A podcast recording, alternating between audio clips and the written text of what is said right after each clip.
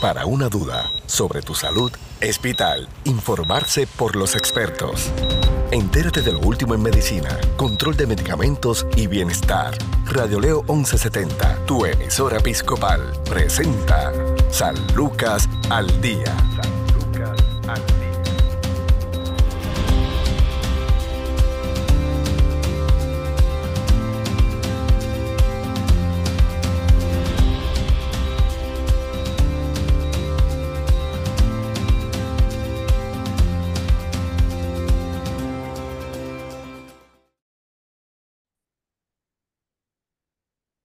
¿Qué tal amigos? Les saluda a la periodista Sandra Torres Guzmán en San Lucas al Día, el programa del Sistema de Salud Episcopal. Hoy conversamos con la psicóloga clínica y directora del Departamento de Psicología del de, eh, Centro Médico Episcopal San Lucas, la doctora Rocío Sayas García. ¿Cómo está, doctora? Un saludo, Sandra, un gusto hablar contigo. Eh, bien contenta de estar nuevamente aquí hablando de temas interesantes para, para el público. Qué bueno, doctora. Este, vamos a hablar sobre la concienciación de la autoestima, que mucho hemos leído eh, posts, eh, eh, distintos conferenciantes, incluso en las mismas universidades, en las escuelas, se menciona lo que es la palabra autoestima, es decir, también cuando se habla de personas que, por ejemplo, reciben distintas situaciones, están pasando distintas situaciones eh, en la vida que se menciona es que ella o él tiene poca o pobre autoestima. ¿De qué se trata la autoestima? Y tal vez si hemos, tal vez, eh, subestimado el valor de lo que es la autoestima. Pues mira, Sandra, eh, aquí es bien importante que, que como bien dices, eh, escuchamos autoestima en todos lados. Es un, es un concepto bien común, sin embargo, es bien interesante porque igual de común la autoestima, igual de común es las personas con una autoestima que es inadecuada, ¿verdad? Así que en ese sentido, eh, yo creo que empezamos por definir lo que realmente es la autoestima, que es eh, esa valoración, esa percepción o, o el juicio que una persona hace de sí misma. Ese concepto que tenemos cuando hablamos de nuestras cualidades y de los defectos que también tenemos, porque tenemos cualidades y tenemos defectos, pero cuando hablamos de una buena autoestima, hablamos de que estos defectos que tenemos no necesariamente van a tener un efecto negativo en mi autoestima. Así que la, autoestima básicamente es esa valoración. ¿Qué hacemos para mantener una autoestima alta o baja? Pues ahí está el punto. Cuando una persona, ¿verdad?, tiene una, una autoestima alta, pues se caracteriza por tener mucha confianza. En sus capacidades, en aquellas cosas que, se propone y, confía en su capacidad para hacerlo. Eh, sin embargo, aquellas personas con características de autoestima baja son aquellas que pueden mostrarse sumamente inseguras, posiblemente bien sensible a las críticas de los demás, porque los demás juegan un papel bien importante en lo que es la autoestima. Eh, y precisamente en muchas ocasiones eso es lo que causa que la persona tenga una autoestima baja. Así que el tener una autoestima alta o baja es, eh, va, va, a tener múltiples razones para que sea de esa manera. Pero esa visión positiva o negativa que tenemos de nosotros es lo que podemos conocer entonces como, como la autoestima. Doctora, ¿qué situaciones o eventos pueden lacerar eh, la intención de un ser humano en fortalecer y, lo que es desarrollar una buena autoestima?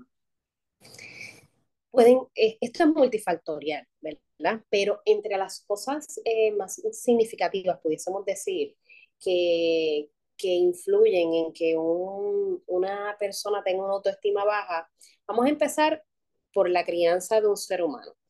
Eh, nosotros podemos tener padres eh, en ocasiones muy estrictos, padres que utilizaron de forma constante y, de una forma eh, equivocada, ¿verdad? Las críticas eh, eh, con sus hijos desde muy temprana edad, lo que genera unos sentimientos de minusvalía en ese ser humano y que aunque pasó cuando éramos niños, lo arrastramos a, a, los años, a la adultez incluso, lo seguimos arrastrando y crea muchísimos traumas si no manejamos y si no trabajamos ese aspecto de crianza, ¿verdad?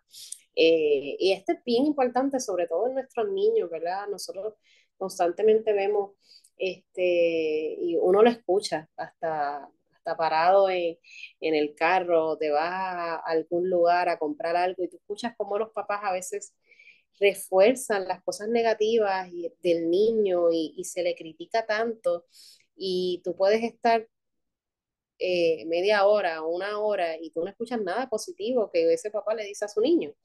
Y son cosas que se naturalizan y que se perpetúan, porque entonces ese niño lo que hace es que genera unos sentimientos de minusvalía que en ese momento ni siquiera lo sabe, ni siquiera sabe qué son, pero ya cuando va creciendo tiene esa autoestima sumamente baja.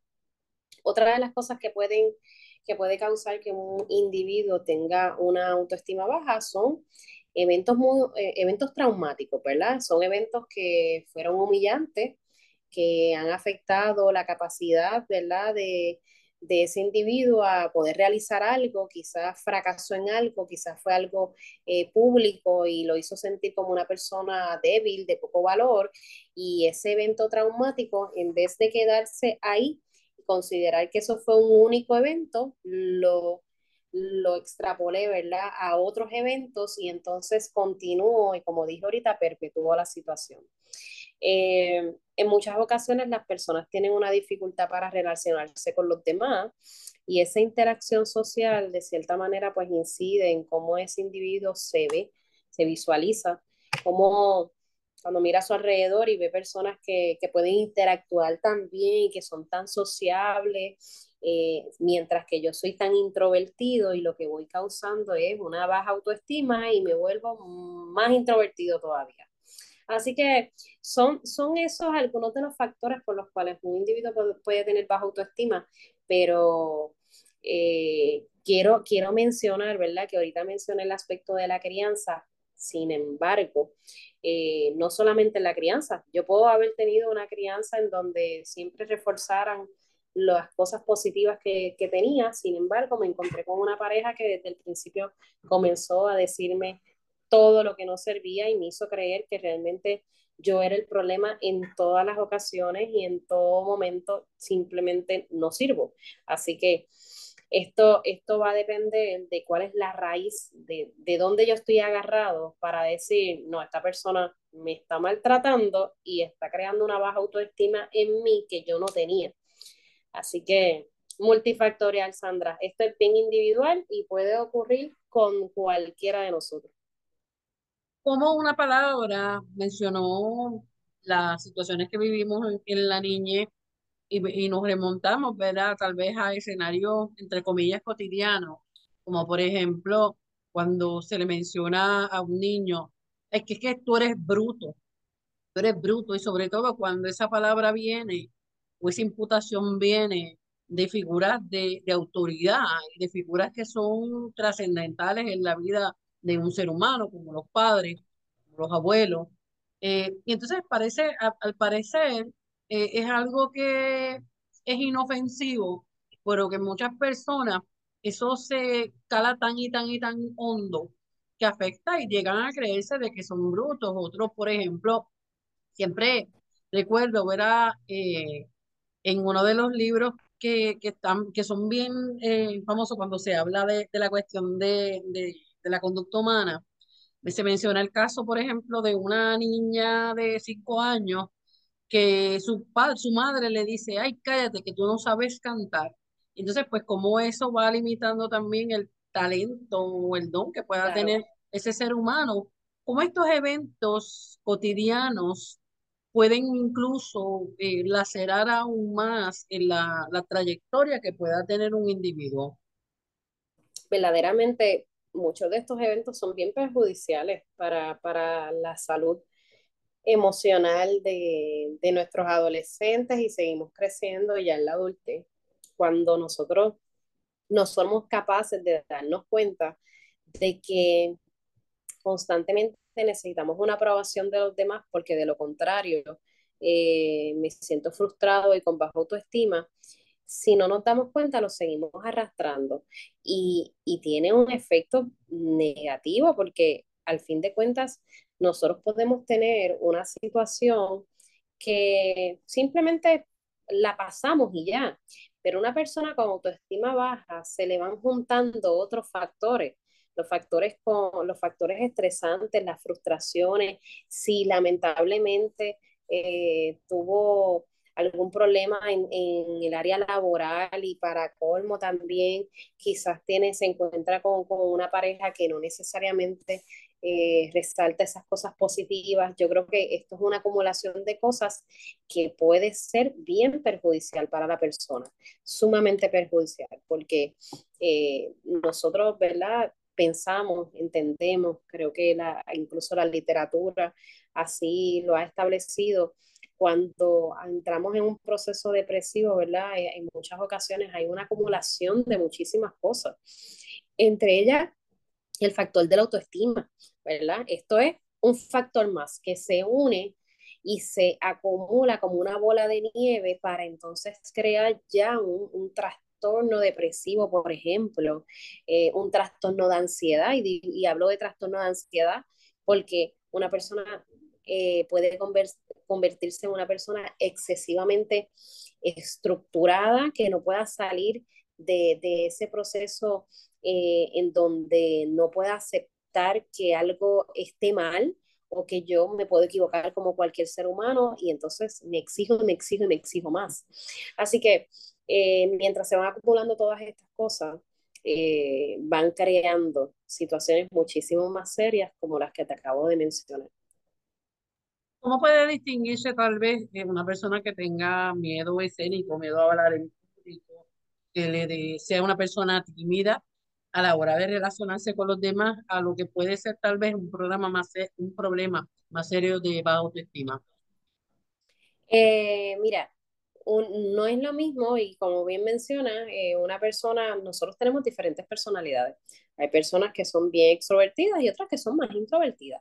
Y no necesariamente hablamos de autoestima, hablamos de que esa persona introvertida tiene baja autoestima y el otro tiene alta, alta autoestima. La realidad es que no, incluso a veces puede ser hasta inverso, porque la persona que necesita todo el tiempo estar, ¿verdad? Este, que todo el mundo lo mire, lo observe y es excesivamente extrovertido, puede tener un problema serio de autoestima y por eso es que lo hace porque necesita la aprobación de todo el mundo.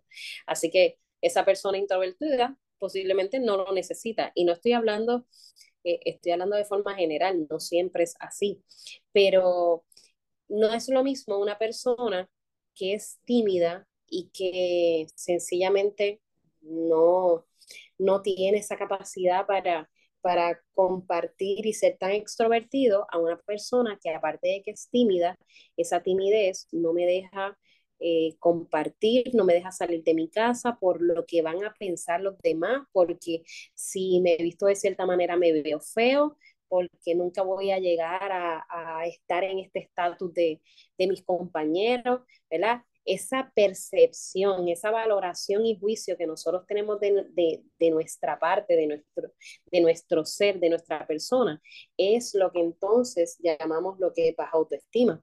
Porque yo puedo ser tímida, pero así sigo pensando que tengo una capacidad increíble en muchísimas cosas y que tengo muchísimas cualidades positivas. ¿verdad? Así que es la percepción y juicio que yo tengo sobre mí. Claro, eventos tal vez también de, de lo que es el bullying. Eh, uh -huh. Siempre decimos que los niños son honestos, dicen la verdad, eh, no se callan. Y muchas veces las opiniones o manifestaciones son reflejos de lo que escuchan en la casa. Es decir, Correcto. a veces no, no, no corresponden ni a una visión propia, sino a lo que han escuchado o, o, por cómo se comportan en el entorno, ¿no? Donde están creciendo. Eh, lo que son los eventos de la violencia también, de lo que es el abuso en el área escolar, cómo pueden tal vez también eh, influir en que ese ser humano también vaya desarrollándose con una pura autoestima. Mira, Eh, nosotros tenemos que reconocer que aquí hay eh, dos factores fundamentales en la crianza de nuestros hijos. Obviamente el aspecto familiar y las personas fundamentales, ¿verdad? Estas personas que están, y, digo personas porque pueden ser los padres, los abuelos, hoy día tenemos tantas familias diversas, ¿verdad? Y aparte de, ese factor familiar, bien mencionas la parte de la escuela. Es bien interesante cómo nosotros podemos recibir personas con, con una autoestima baja y que fueron laceradas por complejos que se generaron eh, debido a cómo un maestro fue humillante, cómo, eh, quizás alguna persona de autoridad eh, pasó, hizo que pasara por un evento traumático en donde, donde hizo que esta persona se visualizara como una persona débil. Así que, o con no solamente una persona débil, pero quizás con algún valor menor en comparación al otro.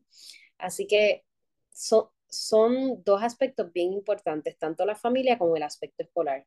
De la misma manera, puedo, por el contrario, eh, poner la situación a la inversa, en donde tenemos niños en donde lamentablemente no son padres que, que le generen demasiada seguridad o que, o que constantemente estén hablando de lo, de lo positivo que hay. Sin embargo, tenemos maestros y personas en las escuelas que fomentan eh, esa, esa, autoestima alta de ese niño y, y, esos logros. Así que cuando las dos cosas se unen, es maravilloso el hecho de que un niño se desarrolle emocionalmente seguro de sí mismo porque estoy recibiendo un apoyo a nivel externo, tanto de mi familia como de la parte escolar, de mis amistades, de todo el mundo, y esa autoestima se genera una, una autoestima adecuada. Así que eso es bien bonito verlo porque tenemos ser seres humanos que cuando pasan por una situación, eventualmente eh, eso influye hasta en cómo yo voy a reaccionar a la situación que estoy pasando, hasta en mi capacidad para enfrentar la dificultad que estoy, que, que estoy enfrentando ya de adulto y el poder decir, ¿sabes qué? Eh, no importa lo que digas de mí, yo creo en mí, yo tengo la capacidad y yo voy a demostrar para mí que, que yo sí puedo lograr tal cosa. Así que eso es bien bonito verlo y eso tiene mucho, muchísimo peso la parte de crianza para que eso se genere ya un adulto mayor. Claro, doctora, menciona un aspecto bien interesante que dice autoestima adecuada. ¿Cómo puede afectar eh, el exceso, vamos a ponerle de autoestima, cuando vemos que hay seres humanos que desde chiquitos pues está bien que se le refuerzan todos sus talentos, pero entonces como que eh, en vez de ser una, una, un esfuerzo y un estímulo, debo decir eh, que sea correcto, lo que hacen es tal vez desvirtuar eh, lo que es la realidad. Entonces vemos entonces estos desde niños, también adolescentes, seres humanos, como que entonces se llenan de, de, soberbia, demuestran un poco valor al resto de las personas, pues porque se consideran que, que son superiores. Y que me lo merezco todo, que me lo merezco todo porque me creo superior este, y también eh, tiene, tiene, tienes toda la razón cuando hablas de ese aspecto en términos de autoestima, eh, porque una cosa es que yo tenga una autoestima una buena autoestima, ¿verdad? Y, mi autoestima sea una autoestima adecuada, como mencionaste. Y otra cosa es que por yo tener eh, una autoestima demasiado alta, piense que todos los demás están por debajo de mí. Yo creo que ahí entran muchos factores, entre ellos los factores de valores, ¿verdad? De cómo nosotros aprendemos a apreciar nuestras diferencias y aprendemos a aceptar que yo soy bueno en esto, pero no en lo otro, y que el otro puede ser bueno en lo que yo no soy bueno. Eh, el hecho de que yo eh, refuerce a, por ejemplo, un niño a que lo hizo bien, pero que también se le enseña a ese niño que el otro también lo puede hacer bien porque puede hacer algo diferente que tú. Eh, definitivamente ser padre nos enseña muchísimo y enseña a que a que nuestro ejemplo es eh, una de las cosas más grandes o de las formas más importantes en que aprende ese niño, ¿verdad? Y, y nosotros tenemos que reconocer que lo estás haciendo bien, sin embargo, eh, el otro por estar haciendo diferente no necesariamente lo está haciendo mal. Y eso lo aprendemos desde muy pequeño. Eh, porque el, la persona que de igual manera, ya de adulta, tiene este, esta autoestima excesivamente alta y pisotea o menosprecia a los demás, evidentemente puede tener también un problema de autoestima y puede tener un problema incluso hasta de seguridad en sí mismo, en el sentido de que no voy a dejar que nadie esté por encima de mí. Y por eso es que entonces menosprecio al otro. Así que es cuestión también un aspecto de, de valores y de aceptar diferencias de unos y de otros. Claro, vamos a hacer una pausa. Estamos conversando con la psicóloga clínica, la doctora Rocío Sayas García, del Centro de Salud Conductual San Lucas. Hacemos la pausa, en breve continuamos. Tu salud no se detiene, al igual tu programa, San Lucas al Día, por Radio Leo 1170M, tu emisora episcopal. Somos parte de tu vida. Cuando hablamos de amor, siempre pensamos en personas adicionales a nosotros que nos puedan brindar su cariño y compañía. Cuando hablamos de amor propio, solamente hablamos de nosotros sin incluir a nadie más. El amor propio nos invita a ser mejores personas, a tomarnos en cuenta y a respetarnos como motor principal para nuestro bienestar emocional. El amor propio es mucho más importante que una figura esbelta que todos pueden considerar hermosa. Nos permite sentirnos bien con nosotros mismos sin esperar que nadie nos haga feliz. El amor propio nos lleva a saber que la felicidad irradia en nosotros mismos y nos permite tener la capacidad de disfrutar plenamente nuestros momentos de soledad.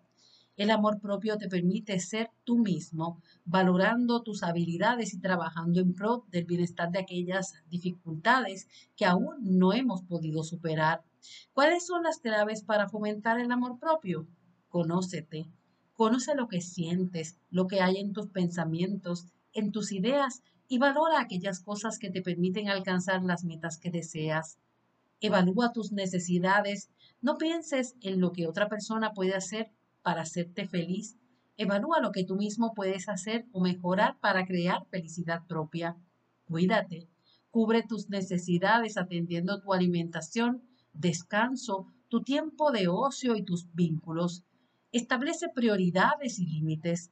Algunos lo llamarán egoísmo, pero ser tu prioridad no es egoísmo, es amor propio. Valórate y ámate. Eso te ayudará a establecer límites saludables con aquellas cosas que no tienes que permitir. Aléjate de lo tóxico. No pierdas tiempo en relaciones vanas y enfermizas que te roban tu paz y tu energía. Cortar sanamente con lo tóxico te permite amar diferente y bonito, siendo tú la prioridad. Perdónate. Date la oportunidad de perdonarte en aquellas cosas que hayas fallado con el compromiso de no repetirlas en el futuro. Vive, acéptate, ámate, libérate mímate, permítete vivir contigo mismo la mejor de las historias. Necesitas amarte primero para amar y valorar a los demás. Esto es San Lucas al Día. Informarse sobre el cuidado de tu salud es sentirse seguro. Continúa su programa de especialistas San Lucas al Día, también a través de radioleo1170.com.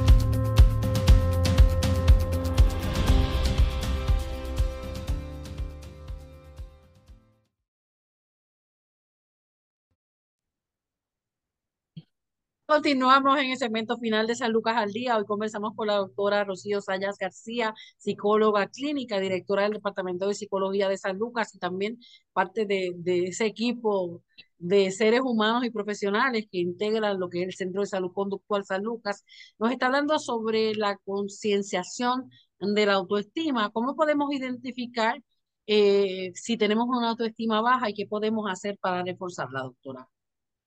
Bueno, algunas cositas que nos podemos, eh, que, que, nos pueden ayudar eh, y yo voy a decir esto y esto suena bien fácil y yo sé que no necesariamente es tan fácil, pero el aceptarnos como somos es uno de los aspectos más importantes. Yo creo que aquí poco, pocas veces nos sentamos a evaluar qué cosas nos gustan de nosotros y cuáles son aquellas que no me gustan, pero las puedo modificar constantemente tal vez estamos haciendo una crítica constante en, en nuestra contra, eh, en nuestro contra, y, y, aquí entramos entonces en, en cómo yo puedo aceptar las cosas que tengo positivas y aquellas que no son tan positivas, cómo yo las puedo cambiar. Y de igual manera, reconocer que nadie es perfecto y que hay aspectos que yo no voy a cambiar porque sencillamente no soy perfecto si pudiese, si pudiese cambiar todo. Así que nadie tiene todas las características que uno quisiera tener. Eh, lo que pasa es que nos estancamos en las características negativas, en lo que, en lo que no tengo, en eso me estanco, sin visualizar todo lo demás que tengo alrededor. Y es bien interesante porque a veces los pacientes incluso nos pueden decir, pero ¿cómo tú ves tantas cosas positivas en mí? Yo no soy capaz de ver una. ¿Verdad? Eh, y de eso se trata. Eh, hay veces que tenemos incluso refuerzo externo de personas que nos dicen mil veces lo bueno que soy en algo, pero no soy capaz de verlo, porque estoy estancado en aquello que yo quiero cambiar y que no necesariamente voy a cambiar. Eh, algo algo que, que, nos puede ayudar a fortalecer esa autoestima es que cuando no, que nos pongamos metas, pero que nos pongamos metas realistas. A veces queremos lograr tantas cosas y ponernos tan, metas tan, tan grandes que nos frustramos cuando no las logramos. Pues claro, no las vamos a lograr porque nos estamos poniendo unas metas excesivamente altas. Así que eh, esto, el no lograr la meta, lo que hace es que disminuye entonces mi autoestima porque pienso que no soy capaz para lograrlo. Sin embargo, no pienso que es que la meta era excesivamente alta. Así que el ponernos pequeñas metas, metas cortas, que sí me exijan y que sí me ayuden a lograr, ¿verdad? Porque nos tenemos que motivar a lograr esa meta, pero que a la misma vez yo pueda disfrutar de los pequeños logros que hago porque muchas ocasiones no celebro ese logro hasta que llego a la meta completa. Y nosotros, nosotros tenemos que, que constantemente felicitarnos por los pequeños logros que hacemos, porque cada persona, cada persona sabe que cuántos retos, cuántos problemas y cuántas piedras encontró en ese camino, cuánto enfrentó en ese proceso. Así que eh, es importante que seamos realistas con nuestras metas. Y por último, y yo creo que en este mes de concienciación de, de, lo que es la autoestima y demás, nosotros nos tenemos que amar un poco más, nosotros tenemos que aprender a querernos un poco más, a quitarnos, a quitarnos esa, esa máscara que tenemos a nivel social, en donde simplemente estamos pensando en, en cómo cómo le voy a agradar al otro, en qué piensa el otro, en cómo esforzarme porque el otro es el que tiene que darme refuerzo positivo, porque de lo contrario yo no soy capaz de mirarme al espejo y de decirme lo mucho que me amo y de decirme esto es lo que me gusta y no necesariamente le gusta al otro. Así que el amarnos un poco más importante, porque cuando nosotros aprendemos a amarnos, nosotros sabemos entonces dónde estamos parados y qué cosas le vamos a permitir a los demás. Y aquí entro, ¿verdad? Un poco en, en, las dinámicas de pareja, en donde eh, cuando yo tengo una autoestima baja, yo simplemente le doy poder a las otras personas de seguir bajando mi autoestima y de que me traten eh, de acuerdo a lo que ellos piensan de mí. Sin embargo, cuando tengo una autoestima alta, yo digo, no, aquí no, no tengo por qué permitir esto porque yo sé de lo que yo soy capaz, yo sé lo que valgo. Así que es bien, bien importante que nosotros sepamos que es esencial en nuestra vida el amarnos constantemente y el decirnos que sí podemos y que sí somos capaces. Doctora, eh, no quisiera dejar antes de terminar, pasar por alto un aspecto que también nos hace mucho daño. A veces lo hacemos inconscientemente, a veces es por las mismas situaciones de vida que hemos tenido. Eh, si nos remontamos a la niñez, Muchas veces nos comparan con el hermano, nos comparan con el eh, maestro también, inconsciente o conscientemente, se comparan con, con otro de los compañeros o compañeras. Nos estamos comparando con la pareja anterior que tiene eh, novio, la esposa actual. Eh, nos comparamos con esas modelos de revistas, eh, nos comparamos con, con la perfección de la publicidad y eso es sumamente nocivo. Dañino, muy dañino. La comparación es, e, e, es muy dañina. Y no es que la comparación en su esencia sea dañina, porque yo me puedo comparar para motivarme a, a mejorar, ¿verdad? Mira, yo, eh, una de las cosas que hace la gente cuando comienza el año es, vamos a, a, a rebajar y yo quiero ser como tal persona. Mira, eso puede ser una motivación, eh, eso no está mal, el, el, compararnos. El problema es que cuando nos comparamos y nos sentimos menos y cuando nos vamos a las exigencias sociales de, de, de la belleza, de cómo tenemos que estar, de lo que tenemos que tener, esto es bien, bien fuerte y que, y que genuinamente es bien dañino. Esta capacidad que perdemos de aceptarnos como somos y de, y de vivir en paz y de que, y de que eh, no tengo que ser como el otro para ser exitoso, para ser una buena persona, para, o sea, son, son muchas cosas. Y yo sé, ¿verdad? Que, que este proceso de, de, las redes, de la publicidad, como bien menciona, fomentan en muchas ocasiones el que una persona tenga que ser de cierta manera y esta es la estructura, este es el modelo. Si yo me salgo de ahí, pues no, no soy bonito, no, no tengo lo que los demás van a buscar, pero cuando realmente vamos a aceptar que, que no tengo que ser como los demás, que, que, genuinamente no tengo que ser, no tengo que ser como los demás para ser una persona con una persona que valga y que tenga un valor genuino dentro de esta sociedad.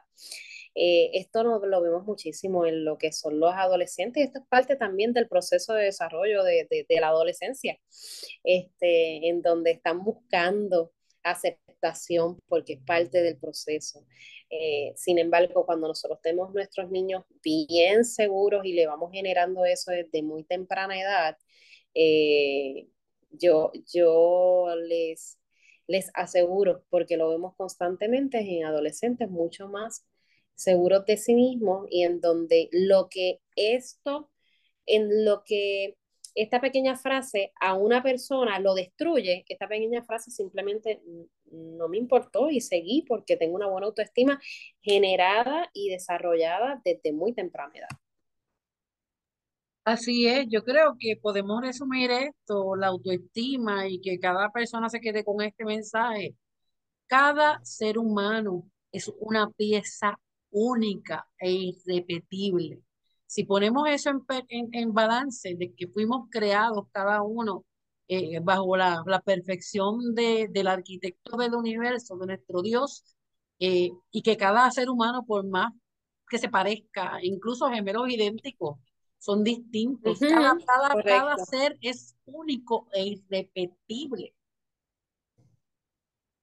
Eso es correcto, tienes toda la razón, Sandra. Somos, somos seres únicos, eh, tenemos características que podemos tal vez coincidir en similitud, pero la, al fin de cuentas somos seres únicos y somos seres de valor y que finalmente la única y más importante persona que se lo tiene que creer soy yo. De lo contrario, no voy a poder llevar el mensaje a los demás de seguridad sobre mi persona. Así que tenemos que empezar por nosotros para, para poder llevar ese mensaje también a los demás. Así es, doctora Rocío Sayas García, ¿dónde podemos obtener más información sobre los servicios del Centro de Salud Conductual San Lucas? El Centro de Salud Conductual, estamos ubicados en el, en el Centro Médico Episcopal San Lucas. En estos momentos estamos, tenemos dos unidades. Tenemos una unidad aguda, eh, en donde allí tenemos un equipo completo de profesionales para la estabilización de los pacientes, ¿verdad? Y para que ese paciente logre eh, funcionalidad nuevamente y, y lo podamos reintegrar a su vida normal. Eh, aparte de que también tenemos la unidad parcial, en donde la unidad parcial nos permite poder trabajar con los pacientes, pero a su vez ese paciente regresar a su casa y, y a su entorno a la misma vez que recibe el apoyo del equipo completo y cuando me refiero al equipo tenemos psicólogos, psiquiatras, médicos, eh, trabajadores sociales clínicos, terapistas ocupacionales, recreativos, consejería en sustancias. Así que somos un equipo bien completo que estamos poniendo nuestro granito porque sabemos que la salud mental de nuestro país está bien comprometida, así que tenemos, tenemos una misión eh, constante de, ayuda a, la población. Nos encuentran en el Centro Médico Episcopal San Lucas y en, llamada telefónica en el 725-1430. 787-625-1430. Gracias, doctora. Gracias por esa información tan importante. La doctora Rocío Sayas García, aquí en San Lucas al Día. Recuerde que tiene una cita de lunes a viernes a la una de la tarde en Radio Leo 1170 AM, Leo 1170.com. También puede buscar en Spotify como San Lucas al Día y ahí podrá acceder a decenas de nuestros programas ya en podcast que podrá compartirlo y escucharlo cuantas veces guste. Bendiciones. Desea más información sobre su programa San Lucas al Día, puedes encontrarnos en Facebook, Radio Leo 1170M o en Centro Médico Episcopal San Lucas. Haga sus anotaciones y conéctese con su programa San Lucas al Día.